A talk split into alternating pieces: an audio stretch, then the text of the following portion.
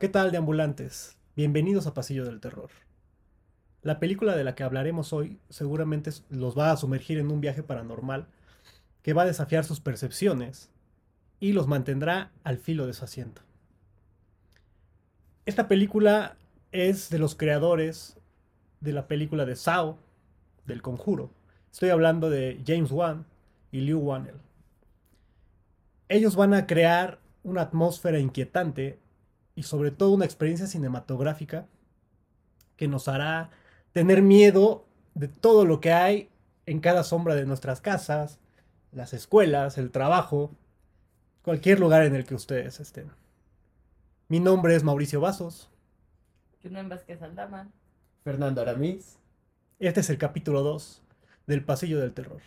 Insidious, la noche del demonio. Comenzamos.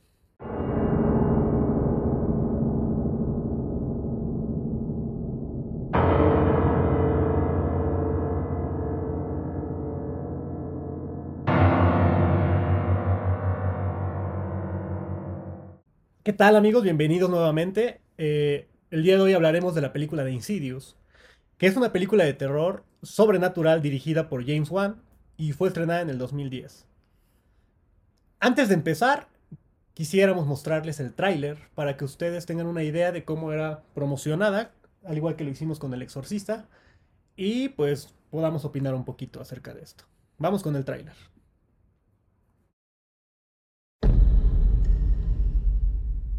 Are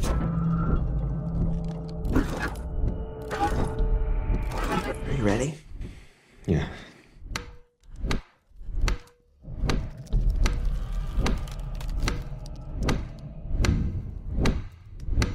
Hey, sweetie. Morning, guys.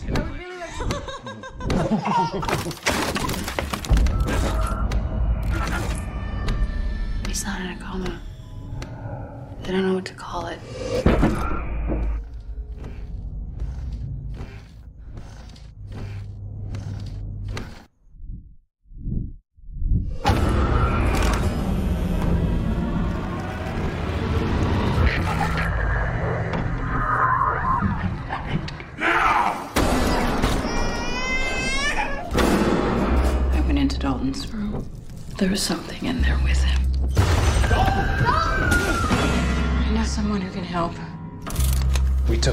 Took trifield and EMF readings of the whole house, wiring, alarm clocks. I don't think bad wiring is the problem here. I want to leave. I want to leave this house. What is it? It's not the house that's haunted. It's your son.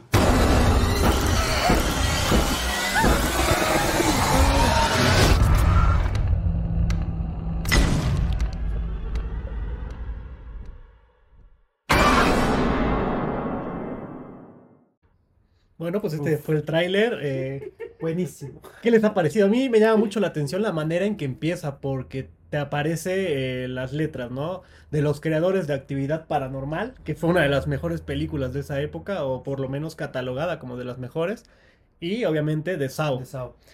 Eh, obviamente Actividad Paranormal es, bueno, ponen de los creadores, porque la película de Insidious al final es producida por la casa Blumhouse, ¿no? Que se ha dedicado a hacer infinidad de películas de terror a través de actividad paranormal y obviamente de los creadores de Saw porque tenemos en la dirección a James Wan y en el guion a James Wan y a Liu Warner, ¿no? Que habían participado en Saw. ¿Qué te pareció el tráiler, amigo? Pues en verdad es como. eh, eh, luego, luego se ve como estas inspiraciones de Sao, e incluso en la tipografía un poquito, cómo lo va presentando. Pero es como lo muestra, ¿no? Ya al final de- del tráiler de dónde se presenta este ente, cómo es que surge, cómo es que sale, ¿no? Porque incluso, pues a mí, yo cuando lo veo, es cuando, en esta escena de cuando el niño está en coma, es como de chin, o sea, ¿qué acaba de ocurrir? ¿Qué acaba de pasar? Entonces, es- llegan a guardar bien la incertidumbre y creo que al final llega todo a explotar perfectamente. ¿Y a ti, Jun, qué te pareció? Ay, a mí me, me sigue dando miedo. Aunque sea el tráiler me da miedo. Y me gusta porque no, o sea, es que saben, saben con las escenas, la música, entonces saben meterte terror aunque no tenga como tal la típica imagen ¿no? de alguien así, un monstruo gritando de "Ah", o cosas así, entonces es un buen trailer. A mí me llama mucho la atención, como tú decías, ¿no? De cierta manera como que te recuerda un poco a Sao por la, las transiciones que van haciendo. Y me llama mucho la atención que juega mucho con el nombre de la película, ¿no? O sea, cada rato vemos incidios, incidios. Ajá. Y alguna que otra palabra, ¿no? Malicioso y empezamos a ver así. Pero me llama mucho la atención eso, que al final de cuentas lo que te quieren vender es el nombre de la película. Obviamente dentro del tráiler a mí me gusta porque a pesar de que hay ciertos spoilers, no te están contando de qué va a tratar la película. O sea, si yo Sí. veo el tráiler, siento que va a hablar de una película de casas embrujadas, de, de un demonio, porque inclusive vemos al demonio ahí, ¿no? De repente así muy rápidamente. O sea, no sé de qué va a tratar la película, pero Ajá, sé que va a haber fantasmas y demonios, ¿no?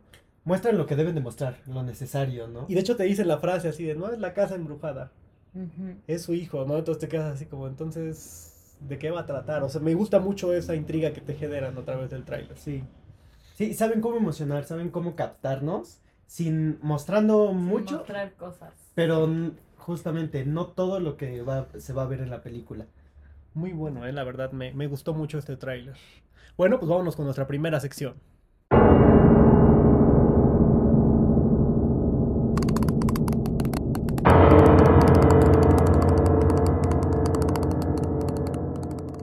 Bueno amigos, pues ya estamos en nuestra primera sección.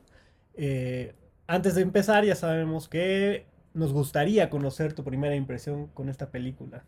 Ay, pues es que yo, o sea, yo literal las películas de terror apenas las estoy viendo. O sea, no es como de que ya tenga años y la verdad me, me espantó. O imagínense, yo la estaba viendo con una niña de que va en segundo de primaria, o sea, ella estaba más atenta que yo, porque yo estaba así toda paniqueada de, de, o sea, de las escenas.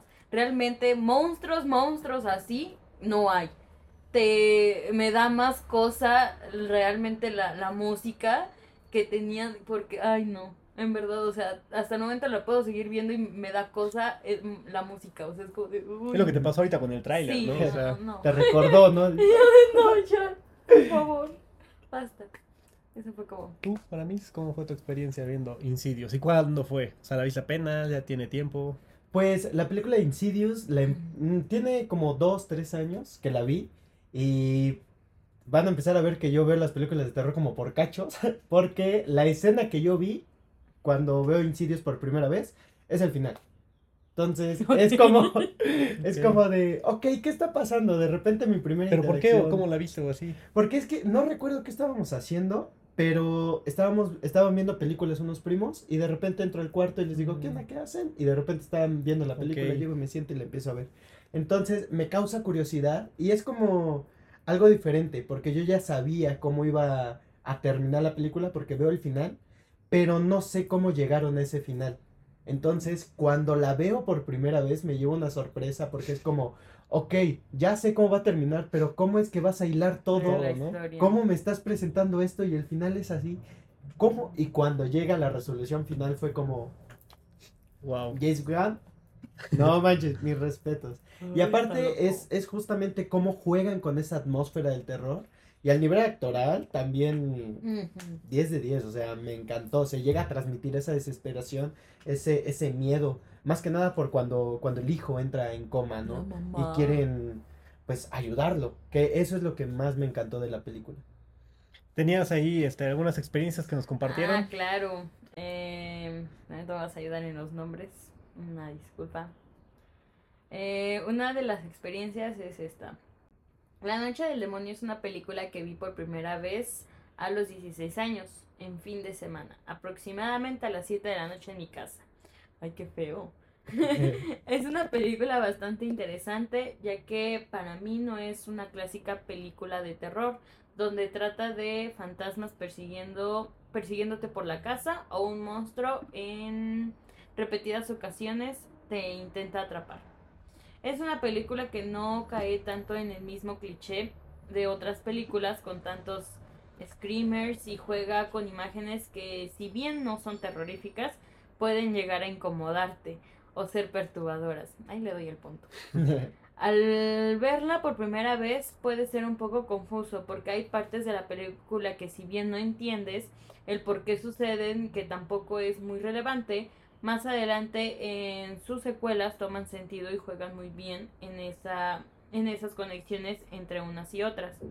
En general es una buena película que si bien no es terrorífica te va a incomodar o perturbar con, las, con sus fotografías y encontrarás una propuesta bastante interesante por parte del director James Wan.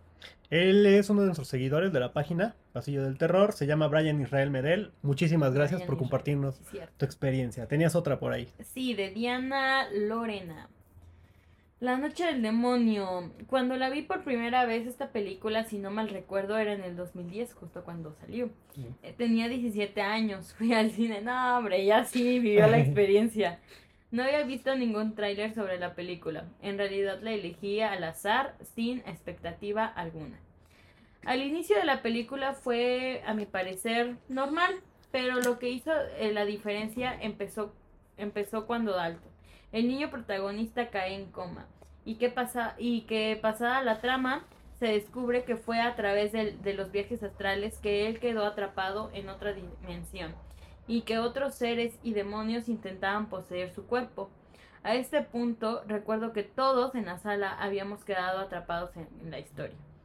Me gustó muchísimo el suspenso que tenía la película, los sustos inesperados y la historia que se desarrolla, porque en más de una de hora y media captó mi atención y sí lograba su propósito de aterrar. Cuando la película terminó, después del enfrentamiento del padre de Dalton en la otra dimensión, con los entes y seres, y que culminó con la muerte de Liz. Más de... ya no se spoiló. Una disculpa. Perdón. Más de una en la sala nos quedamos con ganas de saber qué más sucedería en la continuación.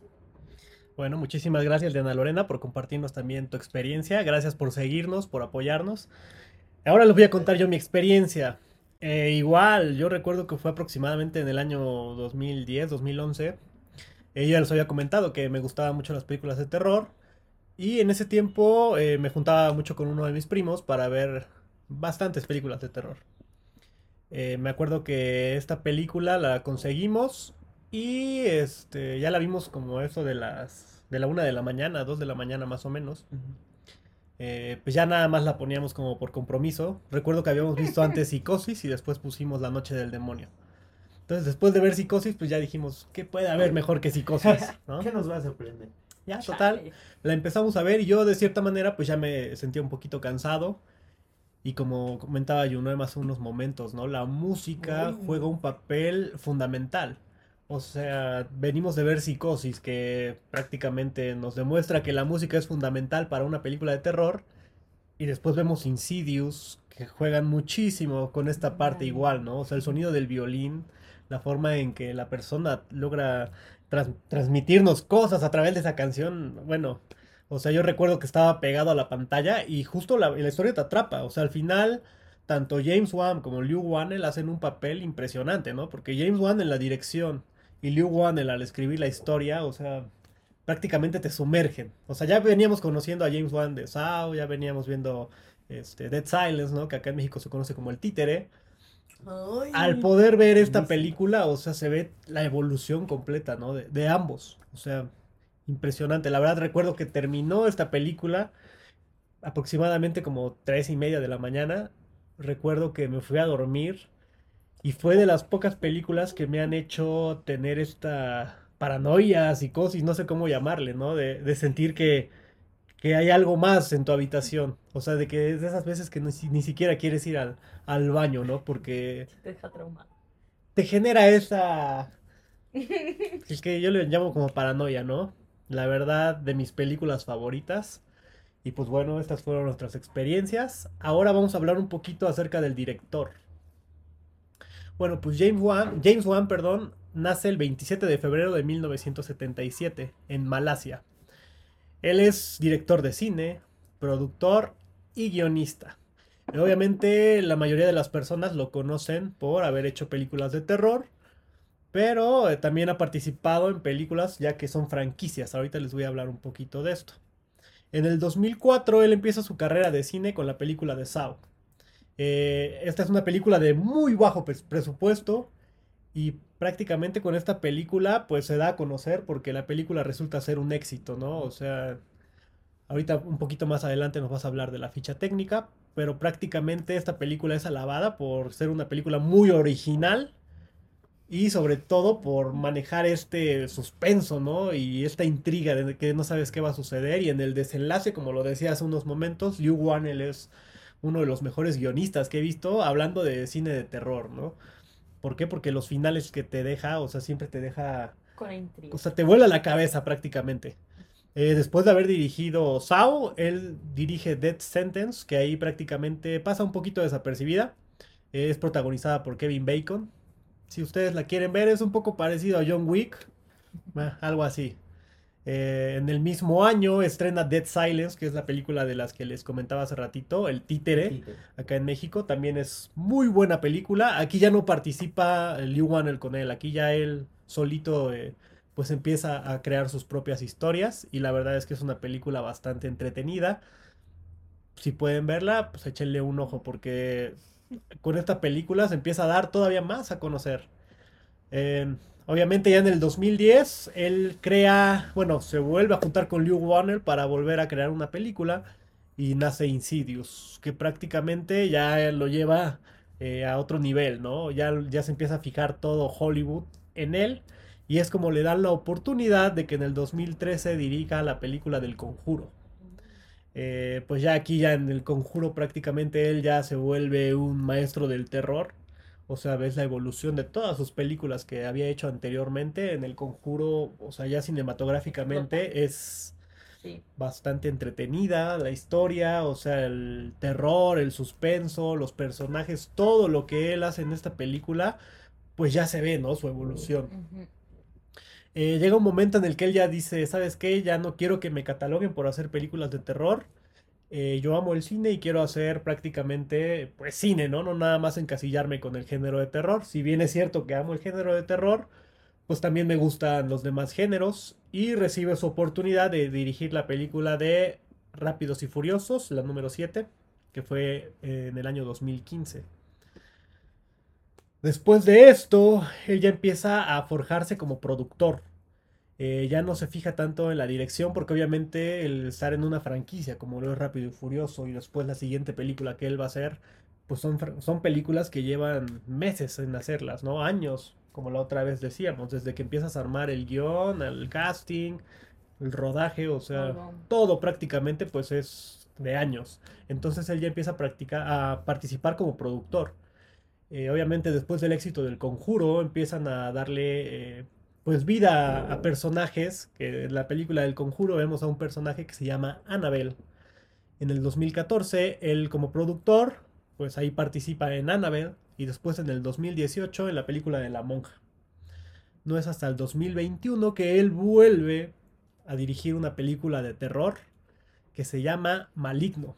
Eh, creo que de todas sus películas es la que pasa más desapercibido, aunque la verdad yo la disfruté porque de cierta manera lo que él hace en esta película es mostrarnos Saw, Insidious, eh, todas. o sea, todas sus películas para mí, o sea, es ver Maligno.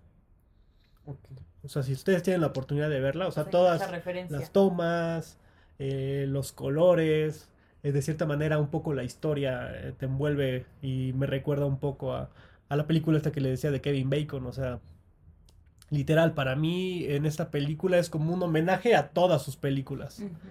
Y yo lo vi desde esa perspectiva, pero fue muy criticada porque obviamente él estaba acostumbrado a hacer cine de terror, pues que fuera muy entretenido y que sobre todo a la audiencia o la mayoría de las personas que logran ver sus películas, pues se disfrutaran, ¿no? Pues este es James Wan, o sea, es la verdad reconocido ya como de los nuevos maestros del terror por sus diferentes atmósferas, la, la forma en que maneja y dirige, eh, la tensión que va creando a través de, de cada toma. Eh, yo tengo muy grabada una de las escenas del Conjuro, que, bueno, de la parte 2, que esa pasa un poquito desapercibido, o sea, ya no es tan bien recibida como la 1, pero la escena en la que sale la monja, o sea, la tensión que va creando con esa escena para desencadenar todo, todo, todo, todo, o sea, va haciendo una bomba de tiempo, bomba de tiempo, hasta que al final ya vemos a la monja, o sea, literal, esa escena, pues te hace ver, ¿no? La calidad de director y toda la evolución que él tiene. Eh, otra de las películas que él hace es Aquaman en el 2018. Participa también en el 2016 en Lights Out, que es creo que acá en México se llamaba Cuando las luces se apagan. Ahí es productor. Eh, también participa en La Maldición de la Llorona. En Anabel, otra vez en el 2019, que creo que es la parte 2, si no me equivoco. Y pues prácticamente él, en todas las películas que tengan que ver con el conjuro, si él no dirige, él está como productor. Este es James Wan, o sea, nos damos cuenta de la importancia que tiene, eh, hablando de género de terror en la actualidad, y hablando de género cinematográfico, ¿no? Porque el que participes en Rápido y Furioso, en Aquaman, que son películas. Pues ya franquicias, ¿no? Por ejemplo, en Aquaman, que le daban la primera oportunidad de, de participar y dirigir un proyecto que al final, pues se terminó cayendo, pero yo creo que Aquaman fue de las películas rescatables de DC. Pues él es James Wan. Ahora vámonos con el elenco. Claro. ¿Qué nos puedes contar del elenco, Jonan? Ay, no. Eh, de los personajes que, pues, bueno, obviamente en la historia hay un chorro de personajes, pero para mí los principales fueron estos. Que es eh, Josh Lambert, que obviamente es el papá de Dalton y el esposo de Rei- Reina, algo así, no recuerdo ahorita les algo así. ¿no? Ahorita les voy a decir el nombre. Pues él es uno de los protagonistas de la película de Insidious. Obviamente es el esposo de Renai, el padre de Dalton, Foster, Lambert y la bebé Callie. Él ha sido nomi- él fue nominado por esta película de Insidious ah, en, en Scream Awards como mejor actor de, per- de terror por la película de Insidious. Mm, No lo ganó, qué lamentable, pero Pero ahí estuvo. ahí estuvo. O sea, fue Uno de los personajes que realmente, ah, o sea, investigando un poco más, me causó como, o sea, ver como todo, todo lo que, que tiene la doña, es este Elise Reiner, que es la, la viejita, la Personaje medio. vidente, ¿no? Medio. La medio. Ella fue amiga de este de Lorraine Lambert, que es la mamá de, de Josh. Eh, durante muchos años ella pues ayudó a- al mismo Josh a, a sus viajes astrales porque bueno durante toda la película obviamente él eh, desde niño no tenía como estos estas cosas mentales un poco espirituales se puede decir también y pues él lo ella lo ayuda a, con su trauma de la del ente, del parásito, ¿no? Que, que llega a ver. Eh, esta señora, pues es, un, es una medium psíquica ficticia, ¿no? Obviamente por el personaje. Eh, aparece obviamente en Insidious y en todas la- las, las películas que siguen, ¿no? Las continuaciones. La saga, ¿no? Eh, algo que a mí me llama la atención son los poderes que ella, ella tiene. Porque, o sea, lo que investigué es que tenía. pues, la doña tiene poderes, ¿no? Pues es bastante poderosa. Uno de ellos es que es medium. Es, ella es capaz de, de contactar y sentir a los, pues, a los muertos, ¿no? Otro es la clarividencia. Es la capacidad de obtener información o eh, premo- premoniciones sobre objetos, personas, lugares. La visión remota, capaz de discernir esta información sobre los eventos presentes, como se vio cuando eh, sabía que Melissa estaba herida o desaparecida. Eh, eso no está en esa película. Pero ella sabe cosas. Pero tiene ese poder. Exacto. También la re- retrocognición, que es capaz de obtener información del pasado, y lo vimos, ¿no? En la película claramente. Sí. Igual la pre- precognición, habilidad de discernir eventos futuros. Eh, la proyección astral, que es capaz de proyectar su yo astral en los planos más lejanos y fantasmales de la existencia. Ella estuvo nominada en en, en Franco Ch- Chainsay como mejor actriz de reparto, en Frank Meter Awards como mejor actriz de reparto y estuvo nominada en Saturn Award como mejor actriz de reparto. O sea, ella sí ha estado nominada como mejor actriz de reparto, como ya lo vieron. También otro personaje es eh, Reina Lamberto, que obviamente es la esposa de, de Josh, la mamá de Dalton, el niño que pues obviamente cae en coma. Eh, ella es atacada por los espíritus. eh, de hecho, creo que en toda la película pues lo vemos, ¿no? La doña a cada rato lo están acechando los pinches espíritus y ahí todo eso. Eh, Reina pues es la mamá, es madre de, eh, de Dalton y Foster, ay, pues la niña, ¿no? La, la niña El chiquita, bebé. el bebé. Eh, pues siempre pues trata de, de abrazar a sus hijos y es, es música, es que no sé cómo decirlo. Pues sí, ¿no? Pues sí. música, es música. Ella está mucho en esa parte. También, eh, bueno, ahí entra la mamá, eh, que es Lo- Lorraine Lambert, que es la mamá de Josh, la sogra de Reina, abuela de Dalton, de Foster y Carly. De ahí seguimos con... Ah, aquí viene el bueno, que es Marlene. ¿Sabes quién es Marlene? Mal. No. Cuéntanos. Marley. Marlene. ¿Quién es ¿Quién es Marlene? Marlene? Cuéntanos. Excelente. El que Dalton ve, eh, Dalton, este, este, el Josh, Josh, llega a ver, o sea, la, la doña. ¿Y sabe- quieren saber de él? Yo sí. Cuéntanos de él, eh, bueno, esta persona, sin spoilear tanto. ay, es que, o sea, yo, yo cuando lo, cuando lo busqué dije, oh, wow. Es que podría haber un poco de spoilers para las personas que no han visto Insidious número 2. Ay, Ni la he visto, pero pues, también. Eh, bueno, Parker Cran- Crane es un anciano que fue abusado por su madre cuando era niño. Al obligarlo a vestirse de niña y asumir el nombre de Marilyn, pronto comenzó eh, su descenso a la locura. Y claramente lo podemos ver en la película. O sea, a pesar de que yo no he visto la dos, o sea, se ve, ¿no? El don. Ay, no, a mí me da cosa. Eh, Crane eh, más tarde se convirtió en un asesino en serie bajo el alias La novia de negro. Y lo podemos ver en, o sea, en su vestimenta, ¿no? Y como, ay, no, a mí me da cosa. Y pues ya, por último, uno de los personajes es Dalton, ¿no? El niño que fue poseído por un demonio que también cae en coma y el niño pues también hacía viajes astrales, ¿no? Bien, bien denso el niño. Y pues ya eso sería como parte del elenco de Insidious. Ok, amigo, ¿nos puedes contar un poquito de la ficha técnica, por favor? Claro que sí. Pues eh, ya sabemos que el género de las películas de terror tiene diferentes, válgame la redundancia, tiene diferentes subgéneros, ¿no? Uno, eh, esta película de Insidious es catalogada como una película de terror sobrenatural. Así es como se empieza a presentar esta película. Ya sabemos que el director puede ser James Gunn y qué buena pluma tiene el escritor, este eh, Leigh Wan. Qué buena pluma tiene al momento de escribir toda esta película. Él es el escritor y pues también el guionista de esta película. Eh, por medio de la producción tenemos a Jason Blum, también a Owen Pelly y Steven eh, Sch- Schneider. Ujú, Sí, Schneider. Schneider.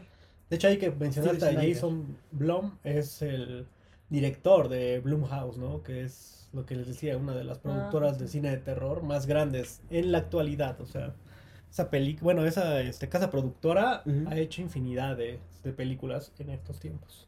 Y que justo, eh, pues, eh, Blumhouse es quien nos trae de la mano, es la casa productora que nos hace, eh, que nos trae la película de Insidious.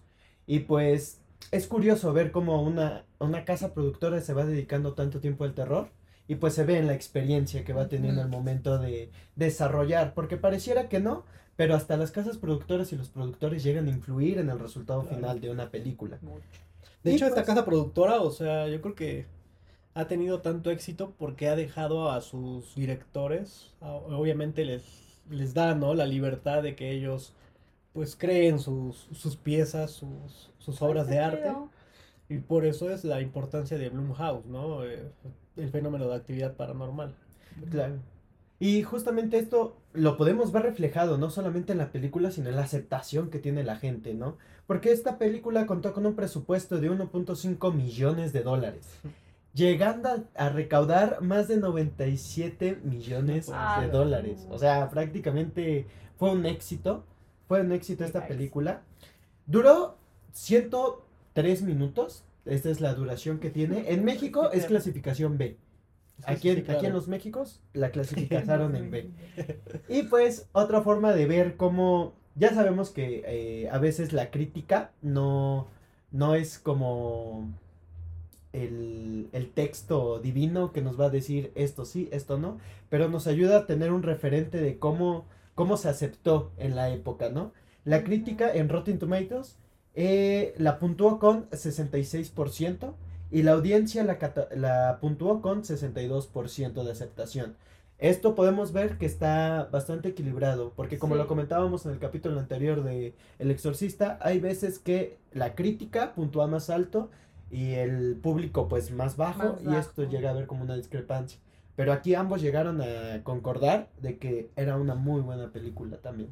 Y aquí es importante recordar en Rotten Tomatoes que ellos toman como base, por ejemplo, si yo quiero dar una crítica de esta película, lo que tuve que haber hecho en ese tiempo, pues es haber acudido al cine, mandar mi boleto del cine y dar mi, La crítica. mi crítica, ¿no? Porque hay muchas personas que también se dedican a escribir pues reseñas ya sean buenas o malas, ¿no? Dependiendo, críticas pagadas. Entonces también es la importancia un poquito de Rotten Tomatoes, por eso lo tomamos en cuenta.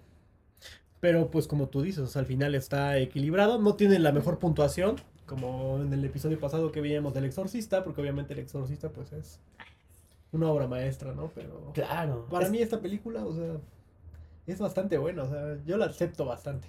Y aparte es como todo lo que... El terror casi no es muy buen puntea, muy buen puntua, Tiene Sí. buena puntuación. Pero eh, la magia que tiene esta película es justamente cómo se envuelve y va creando esta atmósfera de tensión que muy pocos directores y muy pocas películas llegan a crear. Esa, esa tensión. Es muy difícil. Es muy fácil decir cómo crear tensión, pero es muy difícil mostrarlo en pantalla. Y Jace, Jace Gunn mm, lo hace de forma increíble. Y pues esto se ha visto desde, desde, desde Saw, desde Dead Silence, desde cómo ha crecido poco a poco. Y creo que esta película es un resultado de todo lo que ha entrenado durante tantos años.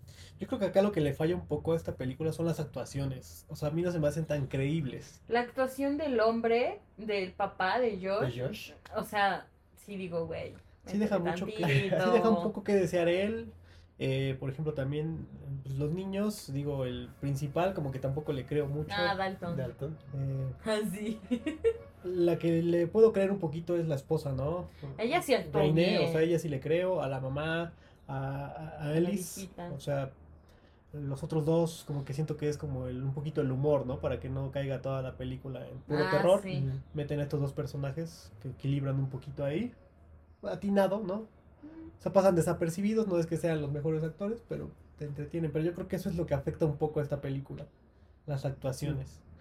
Y porque me di cuenta porque apenas que la volví a ver, o sea, yo le tengo mucho cariño a esta película y la he visto muchísimas veces, pero esta última vez que la vi, presté más atención a las actuaciones y de cierta manera como que no te convencen tanto.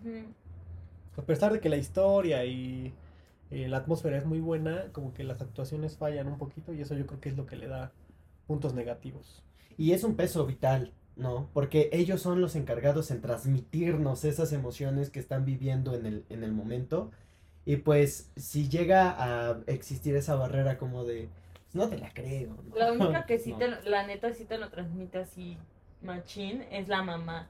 La mamá, miren, a mí me daba como cosa verla de, ¡ay, señora! Pero sí, es la única, para mí fue mi top. ¿Tienes algún otro dato, amigo, de la ficha técnica? Eh, de esos son los únicos que tengo. Ok. Bueno, pues entonces ya yo creo que vamos a pasar. Ah, bueno, tengo acá que estuvo nominada a dos premios. Uno fue La Noche de los Golden Tomatoes Awards como mejor película de terror. Y también estuvo nominada en el Festival Internacional de Cine de Toronto. Órale. No ganó ninguno de los premios, pero estuvo nominada. Estuvieron. estar nominado creo que ya es un La premio. ganancia, ¿no? Sí. Claro. Bueno, pues esta fue nuestra sección y vámonos a la siguiente.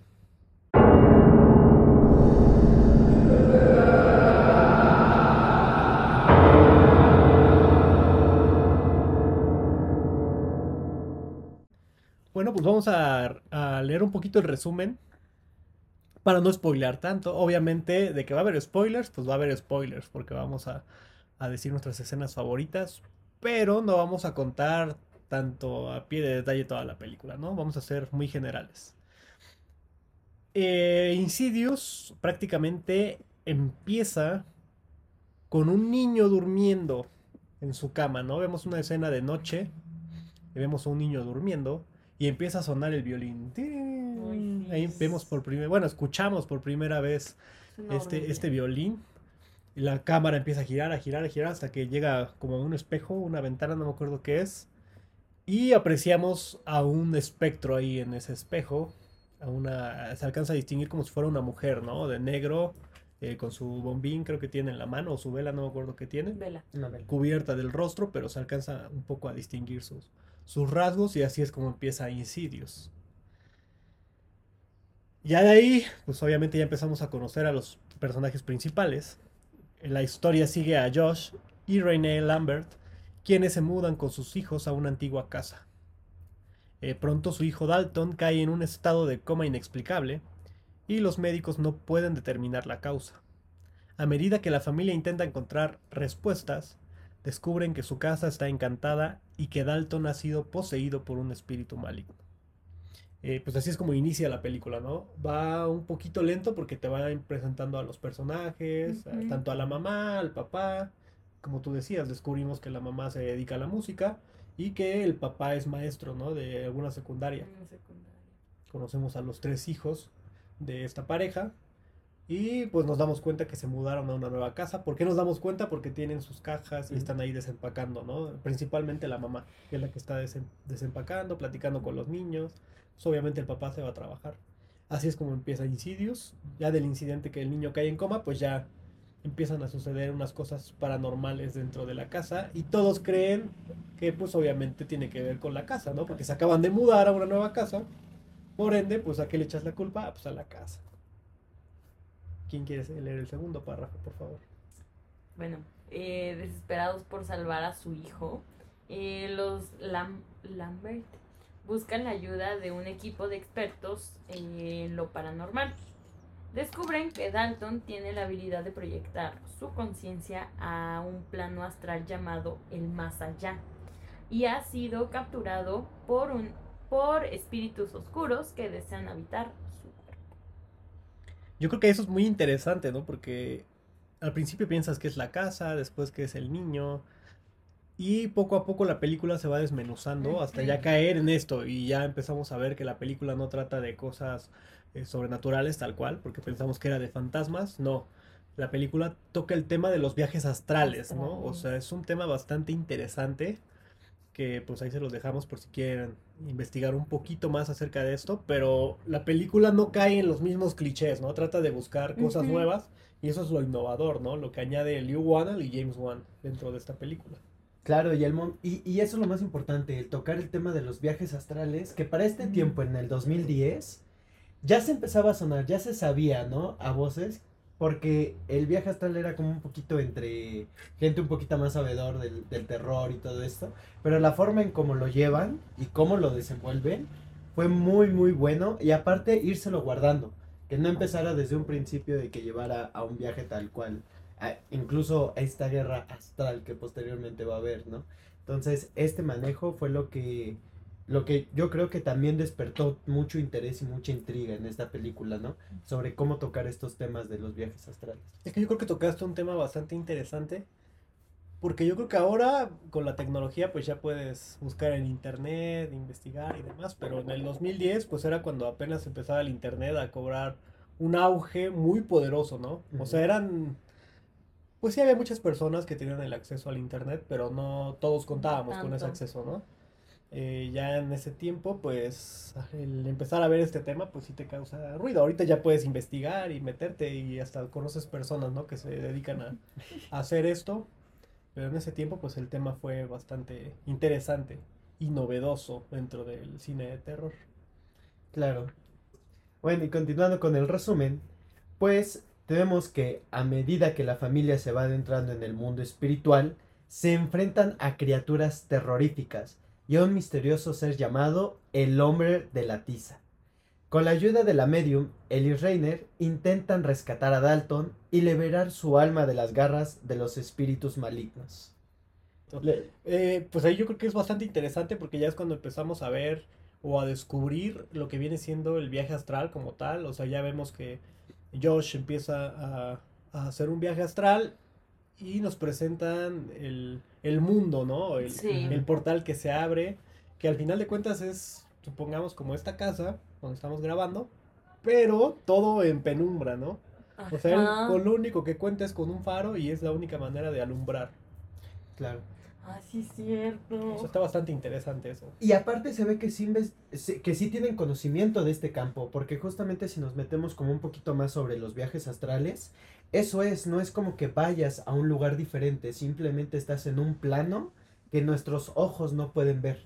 Por eso es que lo retratan de esa manera como de es- estamos aquí, pero visto de una forma diferente. Y aparte para la fecha eran las primeras veces que veíamos en pantalla Un viaje astral. un viaje astral y el plano astral.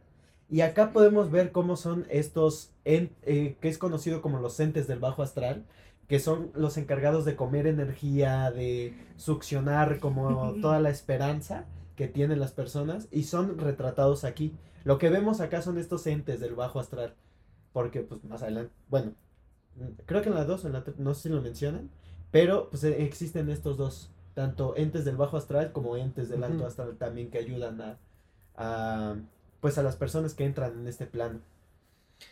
De hecho, toda la saga, o sea, ya viendo toda la saga, eh, a mí lo que me sorprende es la, la cabeza que tiene Liu Wannell, ¿no? Para poder darle Conectar. continuidad a la historia, conectar, exactamente. O sea, a mí me gustaría mucho poder platicar con él, ¿no? Así de en qué te basas para poder escribir tus historias, tus investigaciones, porque, o sea, todo está bien hecho. O sea, si tú te pones a pensar, termina Insidious, y para esto él ya tuvo que haber tenido Insidious 2, ¿no? Porque se resuelven muchísimas dudas de la 1. De hecho, hay escenas que se vuelven a tocar y que ahora cobran sentido cuando en Insidious 1 era como de, ¿Qué onda? ¿por qué pasa esto? En Insidious 2 nos lo responden. Y eso es lo impresionante del guion, desde mi punto de vista, claramente. Como tú decías, o sea, esas escenas que vamos viendo dentro de la penumbra, eh, de los entes que vamos conociendo, que van apareciendo poco a poco, ¿no? Diferentes entes. Vemos almas en pena, vemos personas, este, como recreaciones, ¿no? De, de los crímenes que cometieron. eh, conocemos demonios, o sea, la verdad es que es una película bastante completa y que yo creo que por eso es bastante buena al final, porque tiene un poquito de cada género Cada cosa. retratado desde el punto de vista de James Wan y de Liu Warner. Eh, no sé si quisieran contar un poquito acerca del final. Sí, pues justamente eh, esta escena que yo veo por primera vez en la batalla eh, cuando a Josh lo, lo meten al, al plano astral, pues a mí me causa, en primera, me causa mucha incertidumbre, mucha curiosidad, mucho miedo, porque de esta, de esta forma es como yo conozco este mundo de lo astral, ¿no? Y de esta forma, en como dices, no nos muestran toda la, la luz completa, sino es solamente él con este... Una linterna. El con la bombín. linterna, que es como esa, ¿no? Que de calavera, de- Ay, está. Como ¿Cómo el está? bombín. así. Su bombín. Entonces, pues él está, él está siendo guiado por esta, por la medium, ¿no? Por este, este camino hacia el astral para poder ir a rescatar a, a su hijo, a Dalton. Entonces, esta construcción de, de cómo, cómo se va a, a- a rescatar a, a Dalton, a su hijo, pues nos va llevando de una forma que a mí en lo, en lo particular me gustó, me cautivó, también me mantuvo siempre así en, en la pantalla diciendo, "¡Ah! ¿cómo, cómo, o sea, cómo, cómo lo vas a hacer y cómo va a pasar? Y aparte es cómo, cómo lo vas a sacar todavía, ¿no? De, de este plano. Y pues al final la participación de todos en, en el ritual que hacen con la medium, pues juegan un papel importante, ¿no? Y esclarecer y, y, darle un, un puntazo a la actriz que hace de, de medium, porque pues al final ella, ella se, se- en lo personal se lleva como el, el papel, se la compras, que realmente está guiando a Josh en este mundo, mundo del astral. Bueno, pues ahorita vamos a tocar la, la sección, o sea, no vamos a spoilear tanto. Eh, en el resumen, lo tratamos de hacer lo más breve, conciso, para no generar este, spoilers tan detallados. Pero ahorita vamos a contar nuestra escena favorita de la película. Entonces, pues obviamente va a haber spoilers. Así es que si ustedes no la han visto y quieren disfrutar la experiencia, pues les recomendamos adelantarle un poquito. ¿Sale? Entonces empezamos con Junem. ¿Cuál fue tu escena favorita de Insidious? Ay, una de mis escenas favoritas es cuando este la mamá pues está tocando el piano, está ahí bien feliz. Y en eso, eh, en el piano tiene un pues una como un radio que te dice cuando pues está dormido el bebé o está ahí llorando, Se ¿no? despierta, ¿no? Ajá. Entonces ella está feliz y empieza a escuchar como algo raro en el radio, pero pues como que al principio no le toma tanta importancia. Ya después empieza como que a ser más fuerte esta, esta voz, porque empiezan como a hacer sonidos de... "Ah", y pues, la doña se saca de onda, ¿no? Dice, pues, ¿qué, qué está pasando? Y de ahí empieza una voz que comienza a decir, lo quiero, lo quiero. Pero empieza así como, es rara la voz porque dice, lo quiero, lo quiero. Pero con una, o sea, como... Como con esa sensación de que, o sea, de hambre, de, ay, de algo. Y la doña se queda así, ¿no? Como de, ¿qué, qué está pasando? En eso como, como que se calla y ya la doña sube rápido a ver qué onda, ¿no? Y la niña ya estaba llorando de... "Ah". Y pues ya nada más agarra a la niña y ya la... la pues la Como que papacha. la calma, ¿no? Ajá. O sea, a mí la neta esa, esa escena así digo, ay, me dio cosa, la voz. ¿Tú, Aramis, cuál es tu escena favorita de Insidious? Pues en esta parte pasamos a una escena del final, de cuando ya todos están reunidos, sentados, y de repente empiezan a aparecer todas estas caras, estos, estos rostros, Los ¿no? fantasmas, todos, ¿no? todos los demonios, todos los fantasmas, de todos estos entes del, del bajo astral, queriendo reclamar a, a Dalton, ¿no?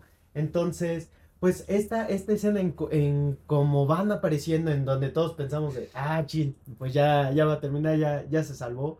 Pero pues no, van saliendo de esta forma y dices, ah, caray, o sea, ¿cómo? O sea, el plano astral todavía sigue abierto, todavía continúa y acá es donde empieza a dar pie hacia la segunda, la, la segunda y la tercera película, toda esta saga, ¿no? De, que, que van proponiendo. Es una de las escenas más inquietantes, yo creo, que empiezas a ver a todos los espectros. Teníamos ahí, ¿no? Este, algunas Ah, escenas sí. que nos mandaron algunos de los seguidores de la página. A ver, espérenme, espérenme, espérenme. Bueno, mientras yo les cuento mi escena favorita, mi escena favorita es cuando Josh logra ingresar a este plano astral y empieza a caminar y descubre su casa. Cuando él entra a su casa, eh, ve a una mujer que pasa llorando, eh, pues eso le inquieta obviamente. Después aparecen, bueno, empieza a escuchar el silbido de una persona, ¿no? Así como en la sala y él así, él al no saber qué hay ahí, baja las escaleras y descubre a un, a un señor y a una señora que están viendo la televisión, ¿no? Bueno, el señor creo que está con su periódico y la señora está viendo la televisión. Se ve una señora que está planchando. Eh, de repente él oye ruidos así como en la cocina, se acerca a la cocina y descubre a otra, a otro ser, ¿no? A una, a una chavita que está ahí en la cocina como con un arma. Cuando él descuid- se descuida un momento, ya no está esta persona y se empiezan a escuchar unos balazos. Entonces él vuelve a regresar a la sala y descubre que la, la muchacha que encontró en el comedor, pues mata a su familia dentro de este plano, ¿no? A mí lo que me inquieta muchísimo es la manera en que James Wan juega con el stop motion dentro de esta película, porque vemos a las personas que están en una pose y de repente cambian, ¿no? Su semblante. Y aparte es una risa bastante inquietante la de todos estos seres. O sea, te incomoda bastante y a mí esa escena, la verdad, es de mis favoritas. Ah, pero bueno, aquí están las escenas favoritas. Una es de Gerardo Moctezuma. Dice que es cuando el demonio está en forma de niño. En esta parte es cuando eh, la señora sale al, al patio a colgar unas cositas ahí al, al tendedero. Y entra un niño y empieza a bailar. En la escena se escucha la canción de... Claro, Oye, esa-. En serio que, o sea, ahorita luego le está en TikTok o así. ¡Ay, ya me da cosa! Y es cuando, pues, la mamá se da cuenta que está una persona ahí, entra corriendo a la casa y, pues, se da cuenta que no hay nadie. Em, eh, comienza a caminar y, pues, ya el niño está en el cuarto de, de, de Dalton, ¿no? Otra escena es, este, bueno, nos las comenta Cari, Karina Hernández es donde eh, está hablando la mamá de Dalton, eh, la, la mamá de, de De Josh, Josh. perdón, eh, con, creo que sí es con Dalton, ¿no? Ajá, sí, sí es No, con no, no. Dalton, con Josh. Está platicando con Joe. Le está contando, ¿no? Lo que Ajá. vio en la casa. Perdón, es que me confundí aquí en el mensaje. Cuando está contando algo en la casa y en eso pues la señora empieza, ¿no? A decir a- y a decir todo lo que lo que pasó y en eso pues se, se- atrás de, de Josh aparece el demonio. Da cosa la neta. Yo creo que es uno de los demonios más intimidantes. Fue criticado en su momento, ¿no? Porque si ustedes lo aprecian, pues no se ve así musculoso o alto, o sea, se ve un demonio pues bajito, delgado, pero de cierta manera, o sea, lo trata de hacer diferente James Wan. Es que, es- ¿sabes es- ahí es bastante qué? inquietante. Ahí entra mucho el, el maquillaje, la técnica que él usó. O sea, son dos colores. Y esos dos colores, que es tanto el rojo como el negro, la neta creo que en el terror son de los primordiales. Entonces, cuando tú combinas esos dos colores en, en lo que es- son estas escenas, y aparte les empiezas a dar dimensión y les empiezas a jugar ahí con, con las, el, pues los rostros de, de los actores, en verdad te da una cosa. Y aparte, el uso de pupilentes, prostéticos y todo eso, en verdad. No, o sea, yo veo al, al demonio y la me sigue dando Las cosas. piernas, ¿no? Que tiene como de... Ajá, sus piernas son como de una de cabra. cabra. Sí, sí, Sí, cosa. La verdad es que fue bastante inquietante ese demonio. Y aparte, justamente como dices, es una propuesta completamente diferente a lo que nosotros estábamos A acostumbrados acostumbrado. a, a lo que es un, un demonio. Demonio. ¿no? Pero es parte importante de, co- de, de también ir comprendiendo el universo que, que, James, que James Wan nos va mostrando, ¿no? Y de esa manera es como la percepción que él tiene de, de estos seres. Porque al final, pues, esta, eh, de estas piernas de, de cabra, pues es como bien conocido, se conocían a, a los demonios, ¿no? Más si nos vamos como un poquito más a, a este, a todo este, de- a este mundo, pues es un poquito de, de la imagen de Baphomet, ¿no? De cómo es presentado esto. Entonces, a- ahí podemos ver cómo, cómo él toma ciertas inspiraciones. Bueno, no, he platicado con él como para decir, eh, toma de aquí, ¿no?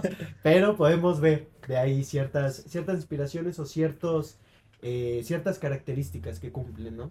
No, y al final, o sea, le da su toque, ¿no? Eh, un- una diferente versión de un demonio eh, bastante nuevo. Se agradece al final, ¿no? Porque no es repetitivo, es algo nuevo, está explorando, está este, pues haciendo cosas nuevas y eso es lo, interesante de esta película. Bueno, pues vamos ya a dar cierre, pero antes de vamos a leer unas curiosidades de la película. Porque tiene muchísimas curiosidades. Eh, ¿Quieres empezar con la primera, amigo? Claro que sí. Pues esta película de Insidious fue dirigida por James Wan y escrita por Leigh Wan, quienes previamente colaboraron en la creación de la, la franquicia de Saw. Y pues esto ya lo venimos comentando desde el principio y como bien mencionaste ahorita al, al final, esto es eh, parte importante de la trayectoria que estos dos, esta, esta dupla están creando y pues están experimentando, crea- creando cosas nuevas y esto se va a ver mucho, se va a ver reflejado más adelante. Bueno, la segunda este, curiosidad que tenemos es que a lo largo de toda la película eh, hay bastantes referencias eh, de bastantes iconos de lo que viene siendo la cultura del cine de terror. Sí. Y de hecho hay una aparición de una muñeca que es similar a lo de la película de Annabelle y una fotografía de la niñera del clásico del terror del exorcista. También sabes cuál sale Sao. Claro, o sea, la película de Saw, al ser una película de ellos, pues también meten ciertas pistas, ¿no? Claro, una, eh, bueno, las- la siguiente curiosidad es que la película tuvo un presupuesto eh, relativamente bajo, de, como ya lo habían comentado, de 1.5 millones de dólares, pero logró recaudar los 97 mil millones. No, logró recaudar 97 millones de dólares en todo el mundo, convirtiéndose en un éxito taquillero. Lo que habíamos comentado en la ficha técnica, ¿no?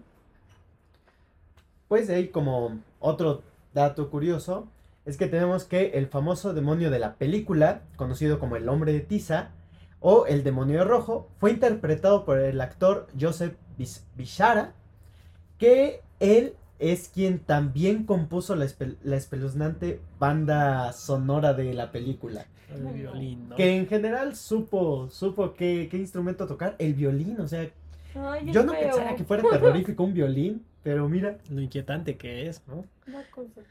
Y hay una curiosidad que tocaste del, del actor, es que él también ha participado en otras películas con James Wan, como la del Conjuro. Él interpretó al, a la bruja, al demonio que aparece en la número uno. Es el mismo actor que le da vida al demonio rojo. Otra curiosidad que tenemos es que la icónica máscara de gas que aparece dentro de una escena es una réplica de una máscara antigua de gas utilizada en la Segunda Guerra Mundial, ¿no? Que es la escena en la que están este, como en, un- en una mesa redonda Ah, sí. Y, él- y, eh, ¿cómo se llama? El, el, Elise porta esta máscara y a través de esta máscara se puede comunicar con otros seres. ¿Otra escena? Bueno, otra Eh, curiosidad, perdón. Es que el rodaje de Insidious se llevó a cabo en tan solo 22 días, lo cual es tiempo bastante, es un tiempo muy muy corto para una película de este género. Wow. De hecho, ¿no? O sea, es poco, en poco tiempo, bueno, acostumbrado a James Wan que tiene producciones más largas, pues sí es... Ay, pues normalmente las películas son como de casi medio año, meses, o sea, la neta sí, 22 días.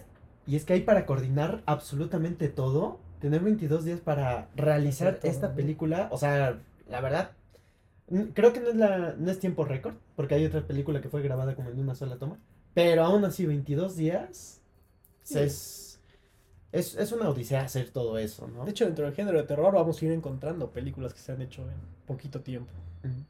¿Otra curiosidad, amigo? Pues justamente esta película fue inspirada por eventos reales que sucedieron, eh, que le sucedieron a uno de los guionistas, a Lei Wan, a Lei Wan, perdón, quien él vivió en una casa que supuestamente estaba embrujada, lo que influyó en la trama y la ambientación de este film. Mira, eso yo no lo sabía, ¿eh? O sea, yo creo que de ahí toma inspiración y por eso le queda tan bien, ¿no? O sea, el guion es buenísimo de esta película. Bueno, y ya como última curiosidad, tenemos que la película fue el inicio de una exitosa franquicia que hasta el momento incluye otras tres películas que viene siendo Insidious capítulo 2, Insidious capítulo 3 e Insidious The Last Key, ¿no? que salió en el 2018. Y ahorita en el 2023, en el mes de julio, va a salir la quinta entrega, donde volveremos a retomar la historia de Josh y Dalton, ¿no? Entonces, este, pues si ustedes quisieran conocer Insidious 2, pues nos gustaría que nos dijeran para que pudiéramos hacer otro programa dedicado a Insidious número 2. Bueno, ya como conclusión, Señor Salchicha.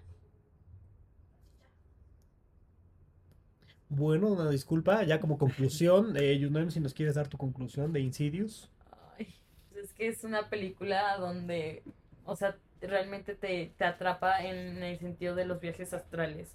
O sea, te, te enseña, ¿no? Que a lo mejor la gente puede pensar que son broma, pero realmente sí hay como algo muy, muy, muy atrás de, de, de eso.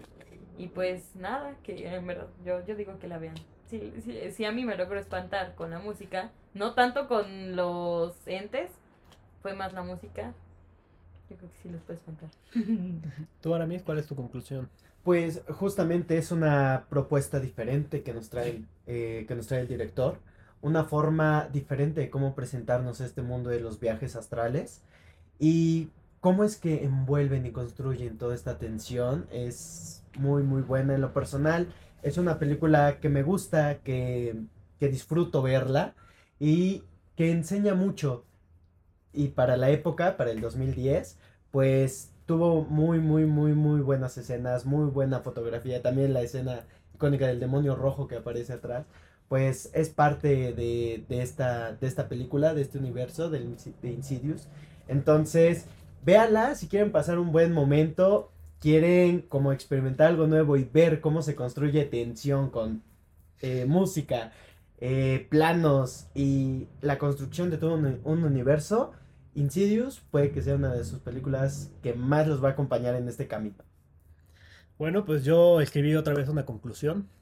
Tengo que Insidious es un viaje al inframundo del terror, obviamente. Va a ser una experiencia que te llevará a los límites de lo desconocido y te hará temer lo que no puedes ver, que es lo que tú comentabas, ¿no? No sabemos si exista el más allá, pero yo creo que esta película refleja un poco eso y de cierta manera cuando la terminas de ver, pues sí te genera ese... eh, o sea, si no crees en eso, sí te genera cierta, eh, ciertas dudas, ¿no? De que en realidad puede que sí exista otro, otro mundo, no lo sabemos, pero esta película logra convencerte de eso. Así es que prepárate para poder adentrarte en la oscuridad y enfrentar tus peores pesadillas. Obviamente mientras te vas a embarcar en esta escalofriante historia sobrenatural. Pues prácticamente esta sería mi conclusión. Yo se las recomiendo, véanla. Todas las personas que no la hayan visto, eh, aprovechen para poder verla. La pueden encontrar en algunas plataformas de streaming. HBO. HBO, promoción para HBO. Promoción. Y ahí Ah, puedes no. encontrar Ahí la puedes encontrar. Y pues para las personas que ya la hayan visto, yo les recomendaría que la vean por lo menos unas dos, tres veces para que puedan descubrir diferentes cosas. Que fue lo que pasó cuando la vi apenas con Junuel y le comentaba, ¿no? Así de, mira, aquí sucede esto, o sea, porque yo ya la he visto infinidad de veces.